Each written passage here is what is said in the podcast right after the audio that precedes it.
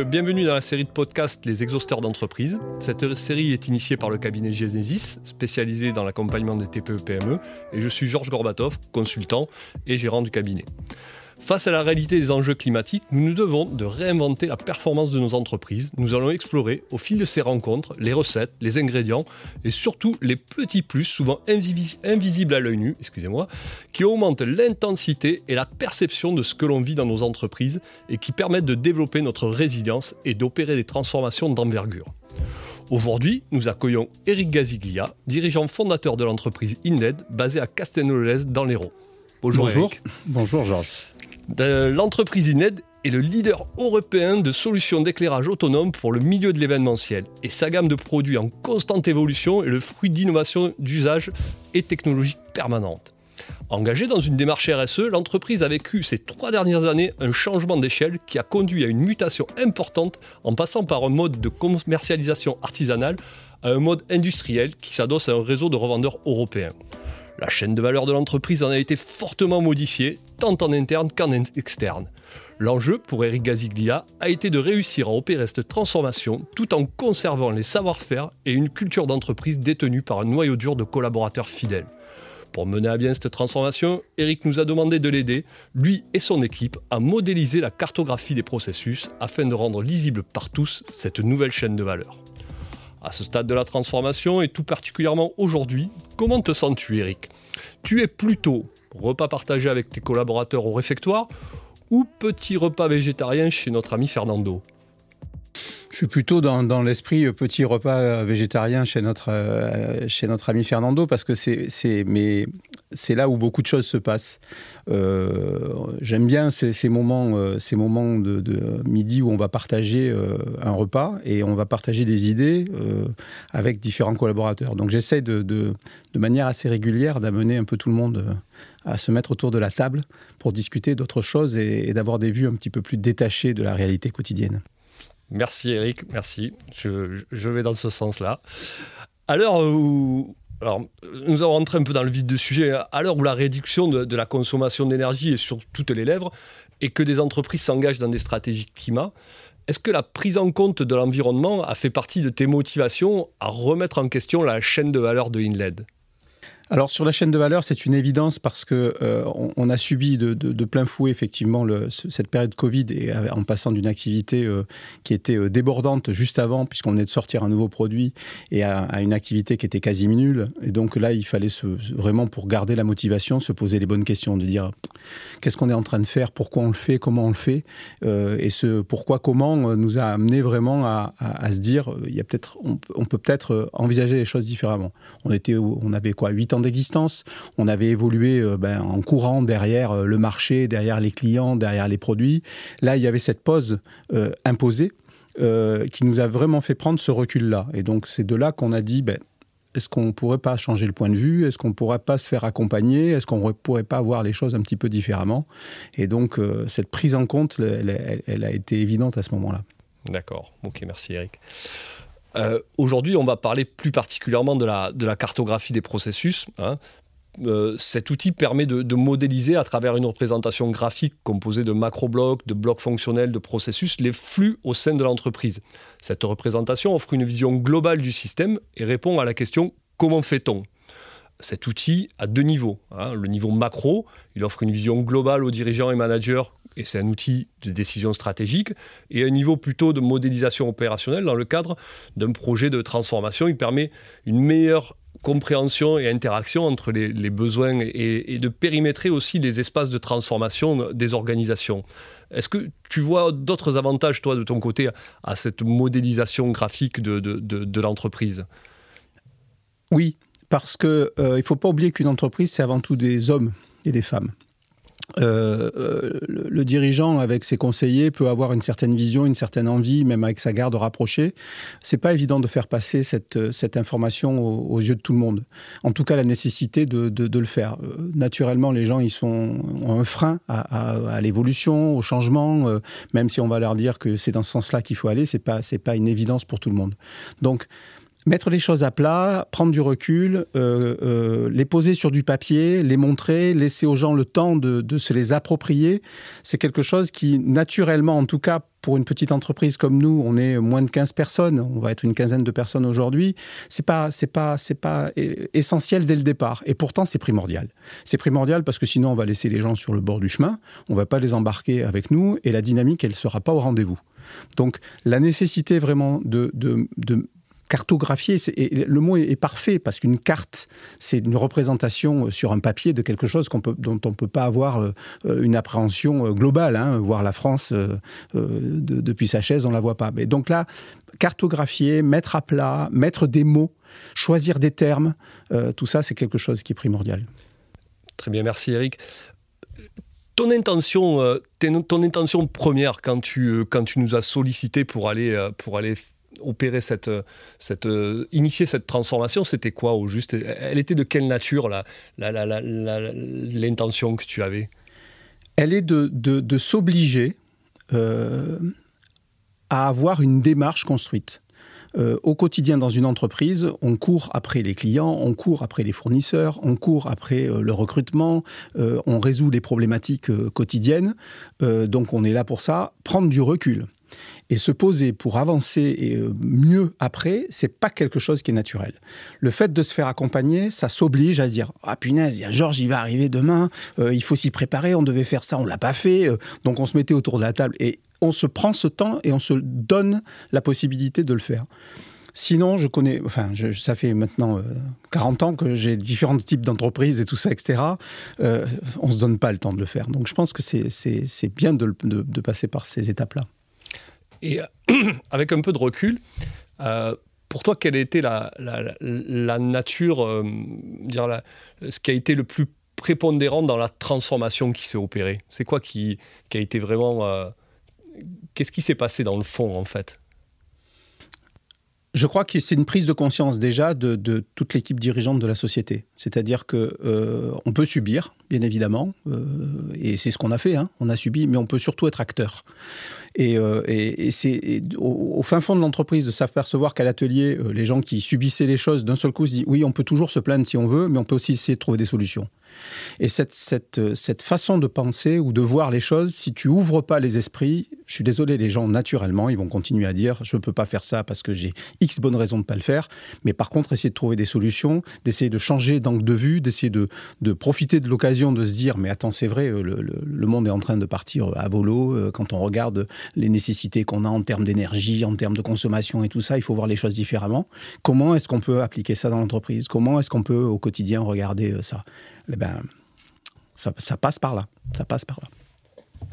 En termes de, mise en œuvre de la transformation, euh, on, a eu des, séances euh, un peu avec des collectifs, des séances avec euh, certains collaborateurs. Comment, tu, comment toi, en tant que, dirigeant, tu, as vécu ce, travail et comment tu, tu trouves que tes, collaborateurs l'ont. Euh, voilà, est-ce que là, le format était, euh, était, était digeste? Est-ce que c'est quelque chose qui, euh, qui, marche bien comme, comme approche? Comment tu, comment tu vois là Alors, moi, moi, à mon niveau, je le vois bien. Je l'ai bien vécu. Je crois que peut-être qu'il faudrait demander à, si tout le monde l'a bien vécu. Mais je pense que globalement, ça, le, format, effectivement, de se dire qu'il y a des rendez-vous et donc ça veut dire qu'il faut se mettre autour de la table, qu'il euh, y a du travail à produire, qu'il y a de la réflexion à avoir, qu'il y a de la prise de conscience, qu'il y a du recul, etc., etc. Je pense que ça, ça a été bien vu. Euh, globalement, l'équipe, elle aime euh, qu'on la sollicite pour trouver des solutions. les gens, si on les laisse dans leur coin, ils finissent par, se laisser aller. Donc je pense que ça a été bien ressenti et je pense qu'ils ont besoin de ça. Et pour moi, et alors là, je vais faire une petite parenthèse avec notre OPCO. Euh, euh, le fait d'avoir un, OPCO qui nous finance aujourd'hui et qui nous suit là-dessus, qui nous incite, c'est-à-dire que c'est bien de donner de l'argent aux gens pour faire des choses, mais si on ne structure pas l'opération, si on ne structure pas euh, le, travail, le résultat en général, il n'est pas là. Ou il est là, mais on ne l'a pas mesuré, ou il n'est pas à la hauteur de ce qu'on attendait. Et donc le, fait de venir dans ce cercle vertueux qui est de dire on a envie de faire quelque chose, on met en place des choses, on regarde ce qu'on a fait, on corrige, et on laisse aux gens, et ça c'est un, mot qu'on leur a dit et qui vient aussi de ces, de ces euh, réunions, c'est on vous laisse le droit à l'erreur. Vous avez le droit de vous tromper. quand on fait des choses, on peut se tromper. Mais par contre, on regarde ce qu'on a fait, on corrige et on avance. Et eh ben, je crois que l'esprit aujourd'hui, il est là. Les gens, ils savent qu'ils peuvent se tromper et donc ils font. Sinon, ils font pas. D'accord. Merci Eric. Et, donc, euh, concrètement, euh, qu'est-ce que cela a, qu'est-ce que ça a révélé de ton entreprise, cette, cet accompagnement, ce, travail que vous avez fait là sur, sur cette cartographie, sur cette modélisation des processus? Qu'est-ce que, qu'est-ce que ça a révélé de l'entreprise? Qu'est-ce que tu as vu? La, réalité, enfin, pour moi, la réalité aujourd'hui, elle est en train de se concrétiser petit à petit. C'est qu'on était capable de passer d'une bande de, copains, peut-être du début, euh, qui avaient une idée de produit et qui ont commencé sur un coin de table à faire quelque chose, à devenir aujourd'hui une vraie entreprise industrielle. Hier, on a reçu une machine de production euh, automatique de découpe d'aluminium. J'aurais jamais imaginé qu'il y aurait ce type de machine dans nos locaux. C'est-à-dire qu'on est en train vraiment de faire un virage industriel. Et euh, quand j'entends parler autour de, moi de réindustrialisation, euh, euh, ben c'est ça. C'est de se dire qu'on n'a pas peur de mettre une machine dans, un, bâtiment et de mettre des gens derrière pour faire fabriquer nos produits. C'est facile de dire hein, du service, de la sous-traitance. non, non, on peut très bien faire chez nous. Et donc, cette concrétisation, elle est là. Elle est dans le fait de dire qu'il y a une mutation de l'entreprise qui a été faite de passer d'une semi-industriel, du service semi-industriel, semi-artisanal, à réellement quelque chose maintenant qui est industriel. Et c'est pas un gros mot, industriel. C'est un beau mot, fabriquer des produits. Surtout en France. Et à ce stade, à ce stade es-tu capable de mesurer des bénéfices concrets pour, pour ton entreprise? Alors, euh, oui, parce qu'on est dans une dynamique. J'avais trop peur que, la flamme s'éteigne et qu'on et ne soit pas là-dessus. Euh, premièrement, euh, le marché est là, c'est-à-dire que pour nous, bah, à nouveau, les commandes sont au rendez-vous. On a un carnet de commandes qui n'a jamais été aussi gros. Euh, je ne serais pas aussi serein à te recevoir et à discuter, à prendre du temps avec toi, si je ne savais pas qu'on était sur une, piste, une voie qui nous permette de traiter toutes ces commandes qu'on va avoir même si c'est dur, même si on a des délais qui se sont allongés, on sait qu'on voit le bout du tunnel. Pourquoi? Parce qu'on a mis en place tout un tas de choses. On a une façon d'aborder les problèmes aujourd'hui, de dire que on sait ce que c'est une action, on sait ce que c'est un projet. Quand c'est un projet, on sait y mettre un chef de projet, on sait y mettre un sponsor en amont, on sait comment on va travailler. Euh, là, je sors juste avant de, de, faire ce podcast, je sors d'une petite réunion où j'avais trois de mes collaborateurs qui étaient autour de la table, un pour la prod, un pour les achats, un pour la partie financière et tout. Ces gens-là, ils sont arrivés avec des documents, avec des idées, avec une critique de ce qu'il y avait, euh, l'amélioration. J'ai rien dit pendant la réunion, à part en sortant pour venir ici, je dis bravo, vous avez fait un super boulot. Donc c'est trop encourageant. Et donc, euh, euh, euh, j'avais une question après sur le vécu, hein, sur, sur comment ça impacte le, le, vécu. Je te sens très émotif oui, je, je quand tu parles de, ce sujet-là, parce que ça, touche, ça touche effectivement le, le vécu de, de, ce que ça engendre en termes de, de, de, de vraiment de, sensations et de, vécu de, de, comment on vit notre entreprise. Et c'était un peu l'introduction de ce, de ce podcast. C'est effectivement, on, on, vit tous nos entreprises au quotidien, c'est nos lieux de vie, c'est nos lieux de partage, nos lieux d'échange au final, ça change quoi dans les relations avec les gens? Ça, ça amène quoi au final? Une progression, une, une, sensibilisation, une, une envie de travailler ensemble, une envie de progresser, euh, de, euh, de, de partager, de faire partie de l'entreprise, d'être dans l'entreprise autrement que pour venir euh, travailler et, et, et, prendre un salaire, ce qui est normal. Hein, je veux dire, c'est comme ça que ça se passe. C'est vraiment cette envie de faire progresser. En tout cas, dans une équipe aujourd'hui resserrée, euh, mais étendue. Quand je dis resserré, c'est-à-dire on est peu nombreux, mais on l'a étendu, c'est-à-dire qu'autour de la table, aujourd'hui, il y a autant les gens de la production que les gens de la finance, de la gestion, de la communication. Tout le monde est là à un moment, ce n'est pas, pas des, grosses réunions, hein, c'est des réunions à 3-4, mais où chacun amène quelque chose et des solutions. Et ça, c'est un aboutissement moi, j'ai eu 60 ans il y a, quelques semaines. Euh, j'ai envie de. Euh, et le reste de l'entreprise aujourd'hui, c'est plutôt des trentenaires, des milléniums et tout ça, etc. Euh, l'idée de la transmission que je me faisais, elle est en train de se concrétiser. C'est-à-dire que je vois que le relais est là et que le relais, il est là avec, une, avec vraiment une efficacité, avec une implication. donc, on, voilà, c'est l'ouverture, elle est devant nous, quoi. Et pour, en, pour, en, finir avec cette histoire de vécu, là, et toi, tu le vis comment, en fait? Comment tu vis cette, euh, cette, euh, ah, prise de relais, là, quelque part, de s'opérer Je m'apaise petit à petit. j'ai, voilà, c'est ça. C'est que je, m'apaise et je fais de plus en plus confiance et je m'appuie de plus en plus sur les gens. Et, et, ça, ça fait du bien. Ça fait du bien, en tout cas, de s'apercevoir qu'ils sont capables de faire de faire et de faire autrement que ce que je ferais. Parce que sinon, naturellement, hein, on dit oh, ils n'ont pas fait comme j'aurais dit, donc voilà. Non, non, là, non, c'est un vrai plaisir de voir qu'ils font et qu'ils font par eux-mêmes. Super, merci Eric, merci.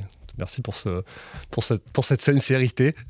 Euh, qu'est-ce qui te paraît essentiel dans, dans la mise en œuvre d'une telle démarche avec un ou plusieurs intervenants extérieurs? Qu'est-ce qui, qu'est-ce qui te pousse à, à, accueillir des gens de l'extérieur? Qu'est-ce qui qu'est-ce qui te conduit à, à sélectionner des, gens avec qui tu, tu, vas, tu vas travailler demain le, le, fait de dire qu'une fois que tu as, pris euh, comment dire, cette habitude, que tu t'es aperçu qu'il y avait une vraie valeur ajoutée, parce qu'on va se dire une petite entreprise, allez, 5, 10, 15 personnes, travailler avec des consultants et tout ça, ça c'est réservé qu'aux grands groupes et tout ça, etc., hein, des conseillers, des gens comme ça. Non, non, c'est pas vrai, c'est une réalité. Donc, euh, de toute façon, c'est une habitude qui est prise dans l'entreprise. Et je prends même plus, c'est qu'elle a été transmise. C'est-à-dire que mes collaborateurs aujourd'hui et collaboratrices, euh, ils sont, pour eux, c'est une évidence. C'est de se dire, ben, euh, on ne sait pas faire, on se fait accompagner. Euh, et donc, ça, c'est une, une vraie valeur ajoutée. Qu'est-ce qui guide le choix de, de l'accompagnement ou de l'accompagnant? c'est des relations humaines au départ. C'est-à-dire que, bien évidemment, il y a des dispositifs qui existent, il va falloir euh, rentrer dans un cadre pour pouvoir financer, euh, employer les bons mots euh, pour pouvoir arriver dans, un dispositif. après, on rencontre la personne. Euh, et aujourd'hui, on est accompagné par, euh, par toi, mais on est accompagné aussi par, euh, par la région.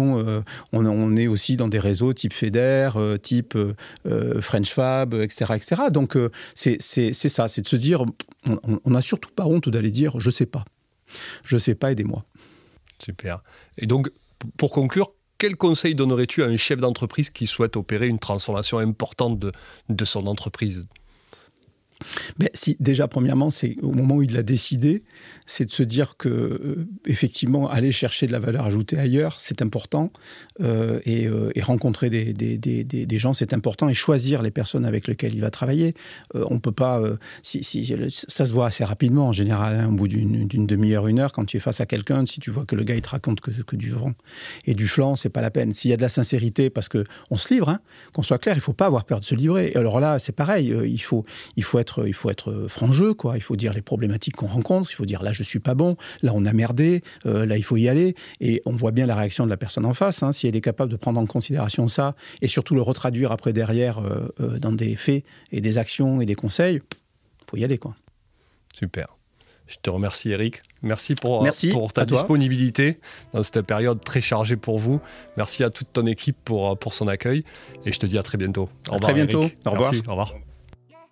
En conclusion, dans ce contexte post-Covid et de réindustrialisation, nous sommes heureux d'avoir pu accueillir Eric Gaziglia, le dirigeant de l'entreprise InLED, spécialiste des solutions d'éclairage autonome made in France pour qui tout l'enjeu a été de passer du garage avec des convictions humaines et environnementales fortes à une structuration industrielle avec des process solides qui accompagnent le changement d'échelle.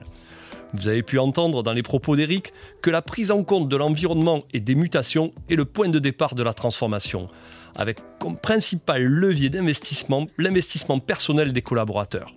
Je vous invite donc à retrouver Eric et son équipe sur leur site internet inled.fr innled.fr et de les suivre sur les réseaux sociaux Instagram, Facebook, LinkedIn et YouTube. Quant à moi, je vous retrouverai bientôt pour un prochain épisode des exhausteurs d'entreprise ou à tout instant sur le site internet genesis.fr, g n e s i s.fr. C'était Georges Gorbatov pour le podcast Exhausteur d'entreprise. Merci pour votre écoute et je vous dis à très bientôt.